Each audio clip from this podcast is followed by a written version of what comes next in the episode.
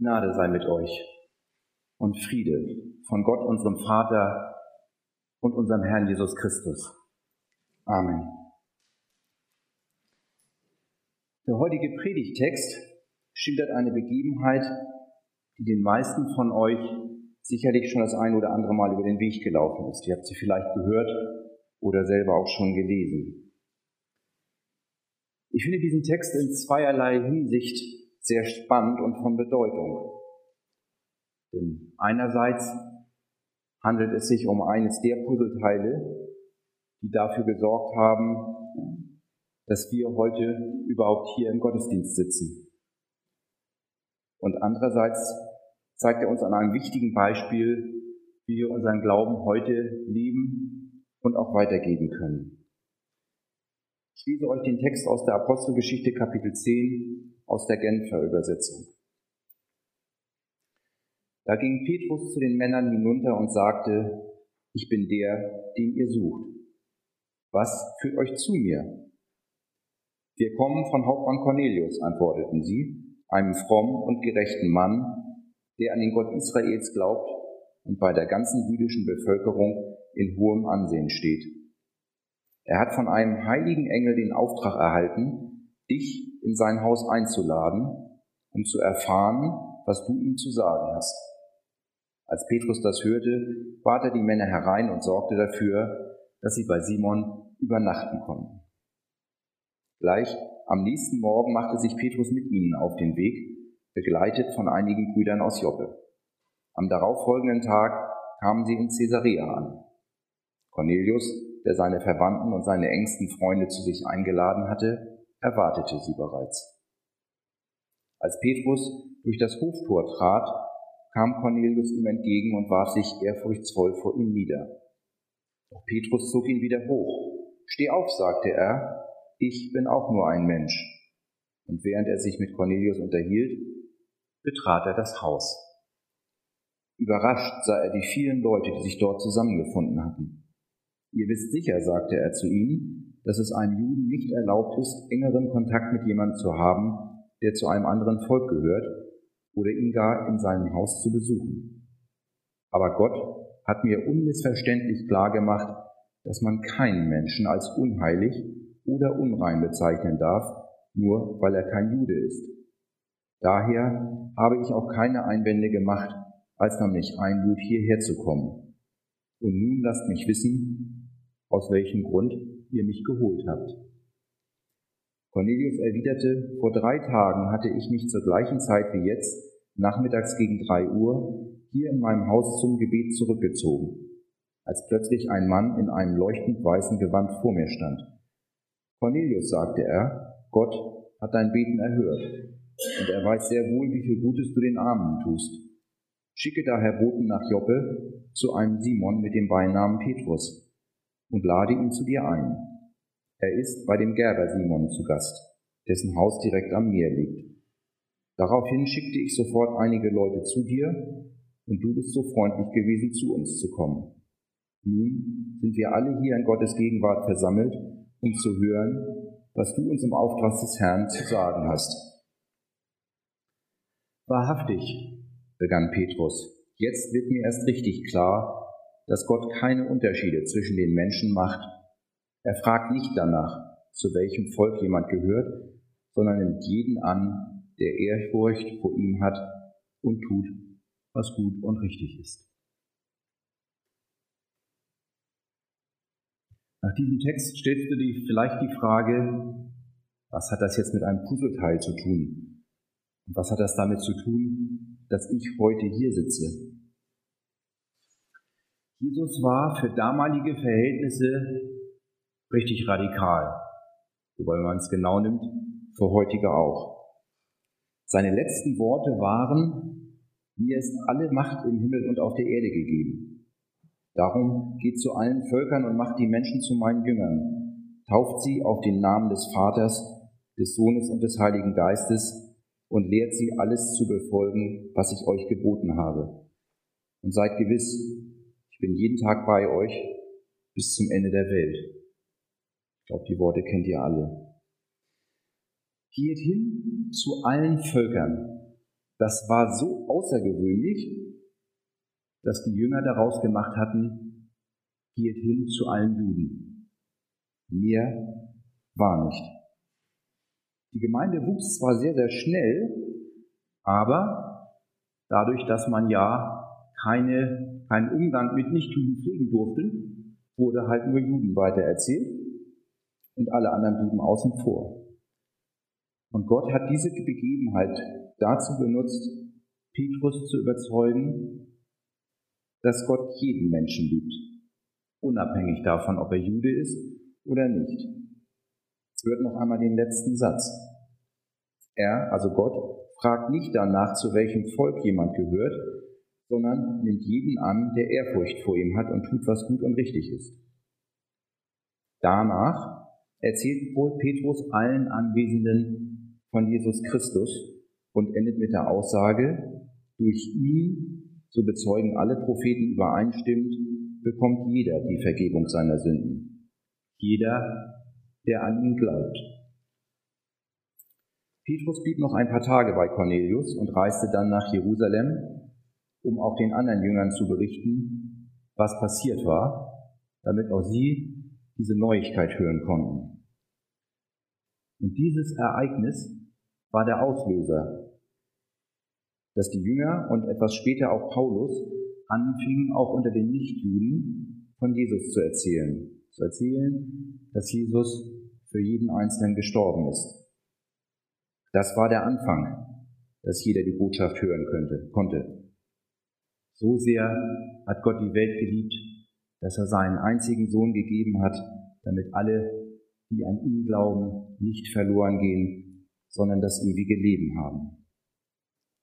Damit verbreitete sich die Botschaft über die ganze Welt und erreichte irgendwann auch dich.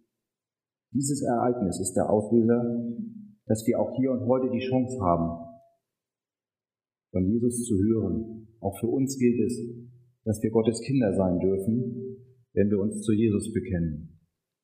Das hatte ich gemeint, als ich sagte, dass wir von einem Puzzleteil hören, das dazu beigetragen hat, dass wir heute hier im Gottesdienst sitzen.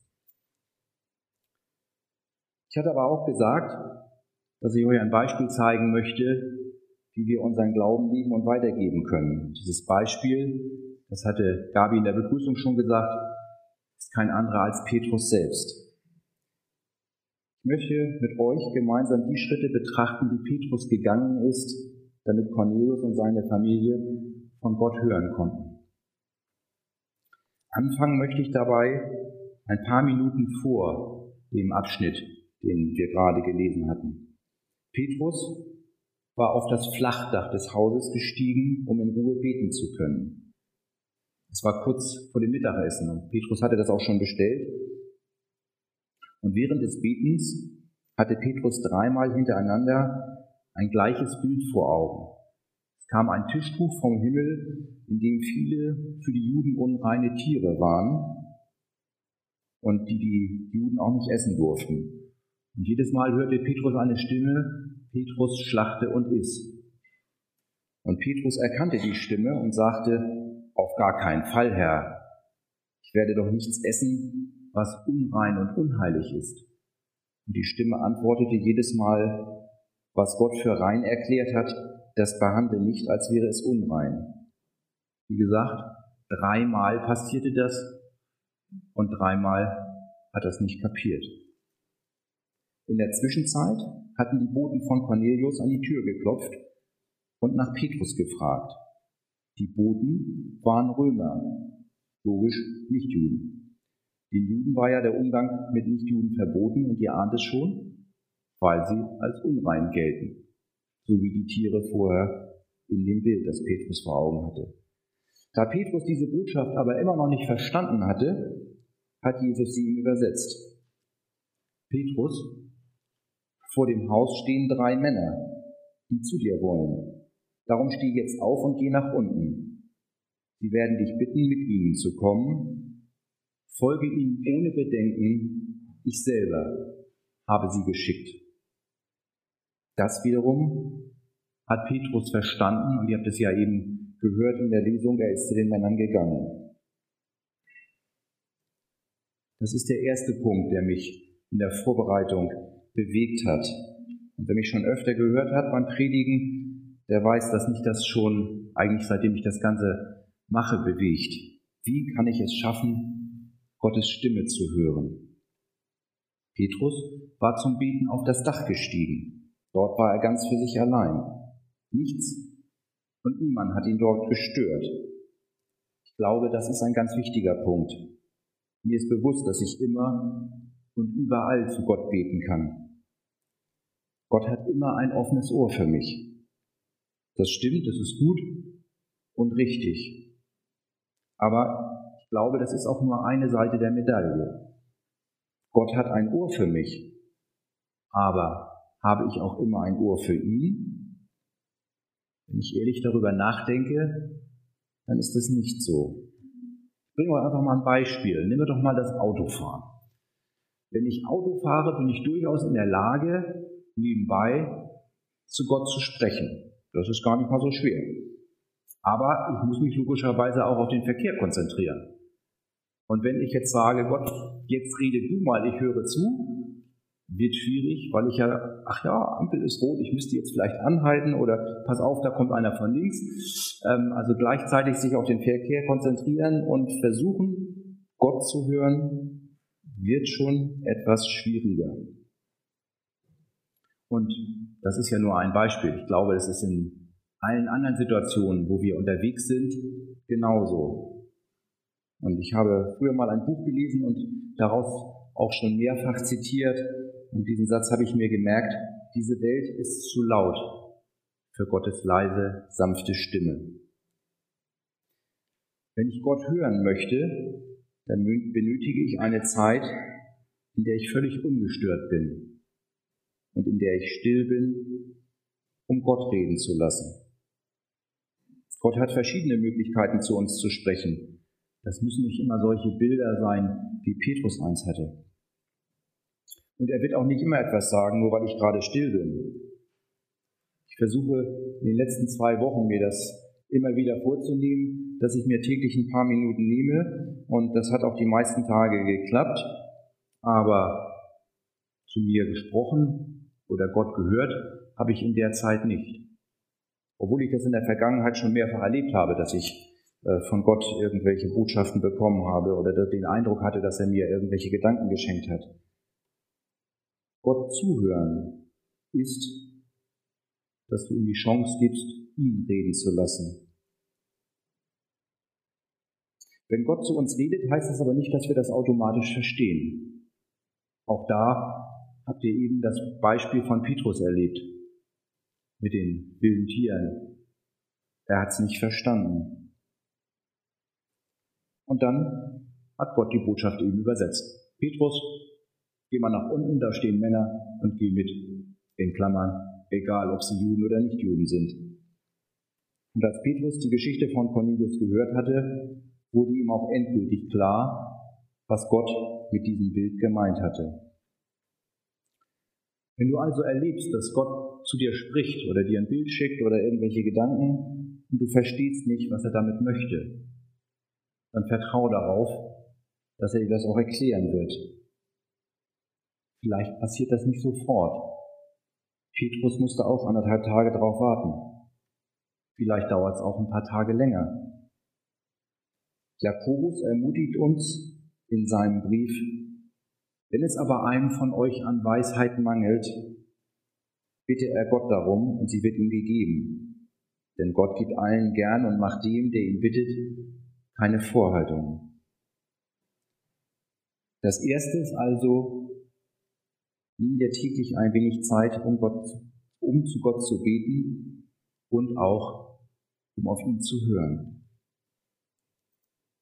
Der zweite Punkt am Beispiel des Petrus ist praktischer Natur. Wenn du verstanden hast, was Gott von dir möchte, dann tu es. Petrus, steh jetzt auf und geh nach unten. Da ging Petrus zu den Männern hinunter. Wenn wir verstanden haben, was Gott gesagt hat, dann sollen wir das tun. Ich weiß nicht, wie es euch geht. Ich denke dann immer gleich in ganz großen Schritten und stehe mir dabei oft selbst im Weg. geht hin in alle Welt. Ehrlich? In alle Welt? Das ist mir zu weit. Ich möchte gar nicht raus aus Neumünster. Petrus sollte mit den Männern nur von Joppe nach Caesarea gehen. Die heutigen Städte Jaffa, Tel Aviv und Caesarea Maritima liegen gut 50 Kilometer voneinander entfernt. Laut Routenplaner sind das etwa 49 Minuten mit dem Auto. Ah falsche Zeit. Petrus hatte ja gar kein Auto. Also für ihn war der Aufwand ein wenig größer. Wenn wir wieder an uns heute denken, wir könnten den Israel ähm, National Trail nehmen. Das sind zwölfeinhalb Stunden. Das ist schon ein Stück des Wegs. Früher gab es diesen Weg nicht. Und wenn ihr vorhin genau zugehört habt, dann habt ihr gemerkt, die waren eine ganze Weile länger unterwegs. Komme ich gleich nochmal drauf zu. Das erste, was Petrus macht, nachdem er die Männer begrüßt hat, er kümmert sich um sie. Denn die waren den Weg ja schon einmal von Caesarea nach Joppe gegangen. Und das war strapaziös. Sie waren die ganze Nacht über unterwegs. Cornelius hatte ja gesagt, dass er gegen 15 Uhr gebetet hatte und den Auftrag bekam, die Männer loszuschicken. Und am nächsten Tag trafen sie um die Mittagszeit bei Petrus ein. Also einen halben Tag, fast einen ganzen Tag waren sie unterwegs. Ihr hattet eben gehört, dass Gott Petrus gesagt hatte, dass er die Männer geschickt habe. Diesen Gedanken im Hinterkopf setzt sich Petrus über das äh, Gebot mit dem Umgang mit den Nichtjuden hinweg und sagt als erstes, kommt erstmal rein und stärkt euch.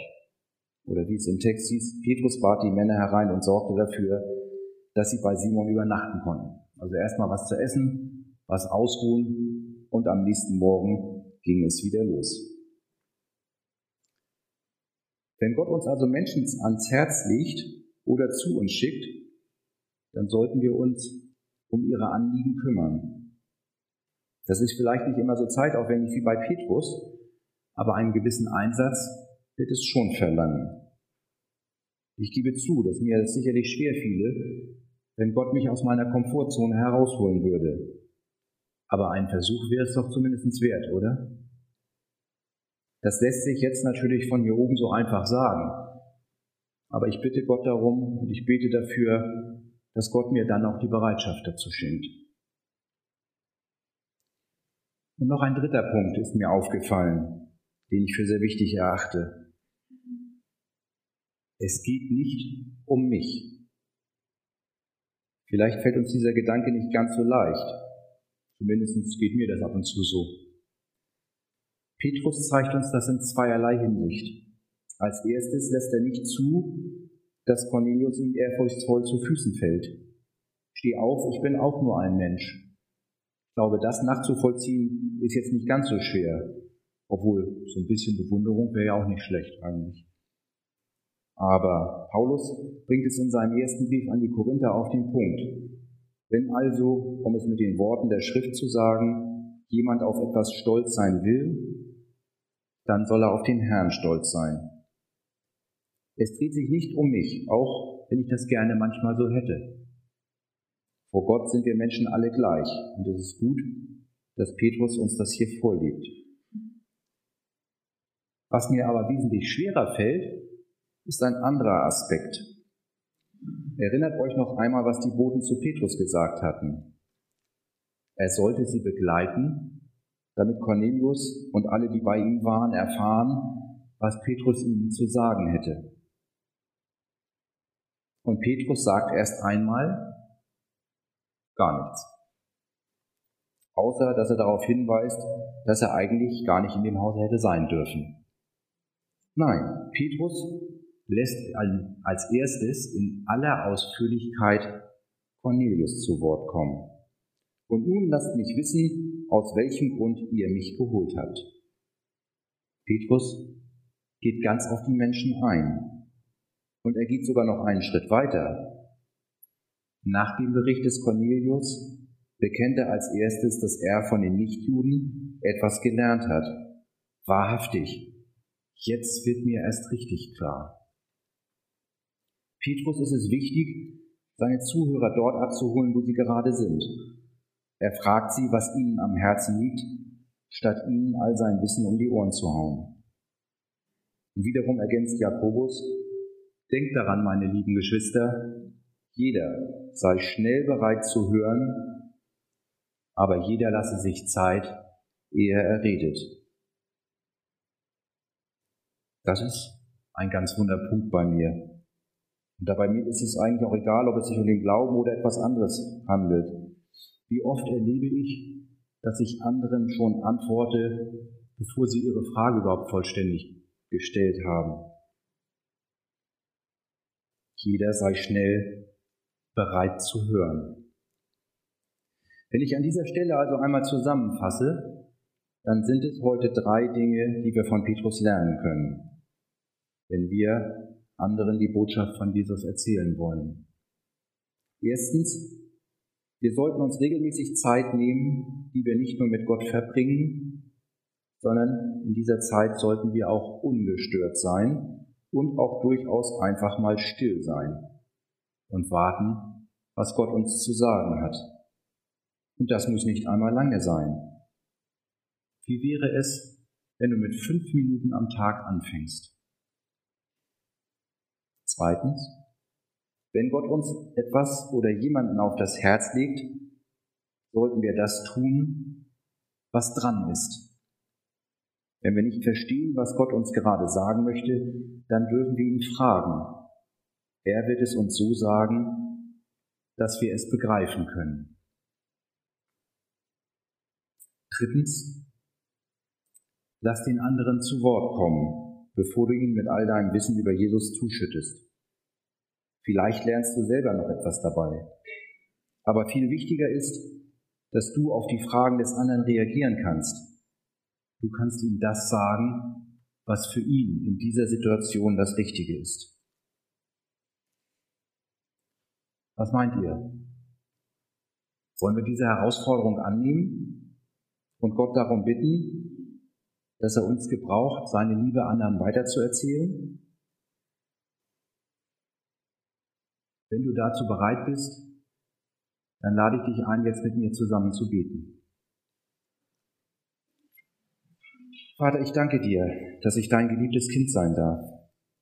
Du nimmst mich so an, wie ich bin, bedingungslos. Ich bitte dich, dass du mir Menschen zeigst, denen ich von deiner Liebe weitererzählen soll. Und bitte schenke mir dann auch die Konsequenz, vor dir still zu werden und auf dich zu hören. Gib mir die Kraft, das umzusetzen, was du von mir möchtest und auf die Menschen zuzugehen, die du mir zeigst. Und schenke mir die Geduld, ihnen zuzuhören und sie ausreden zu lassen. Dann kann ich erkennen, was sie bewegt und auf welche Fragen sie Antworten suchen. Danke, Herr, dass ich dabei nicht allein bin, denn du hast versprochen, jeden Tag aufs Neue bei mir zu sein.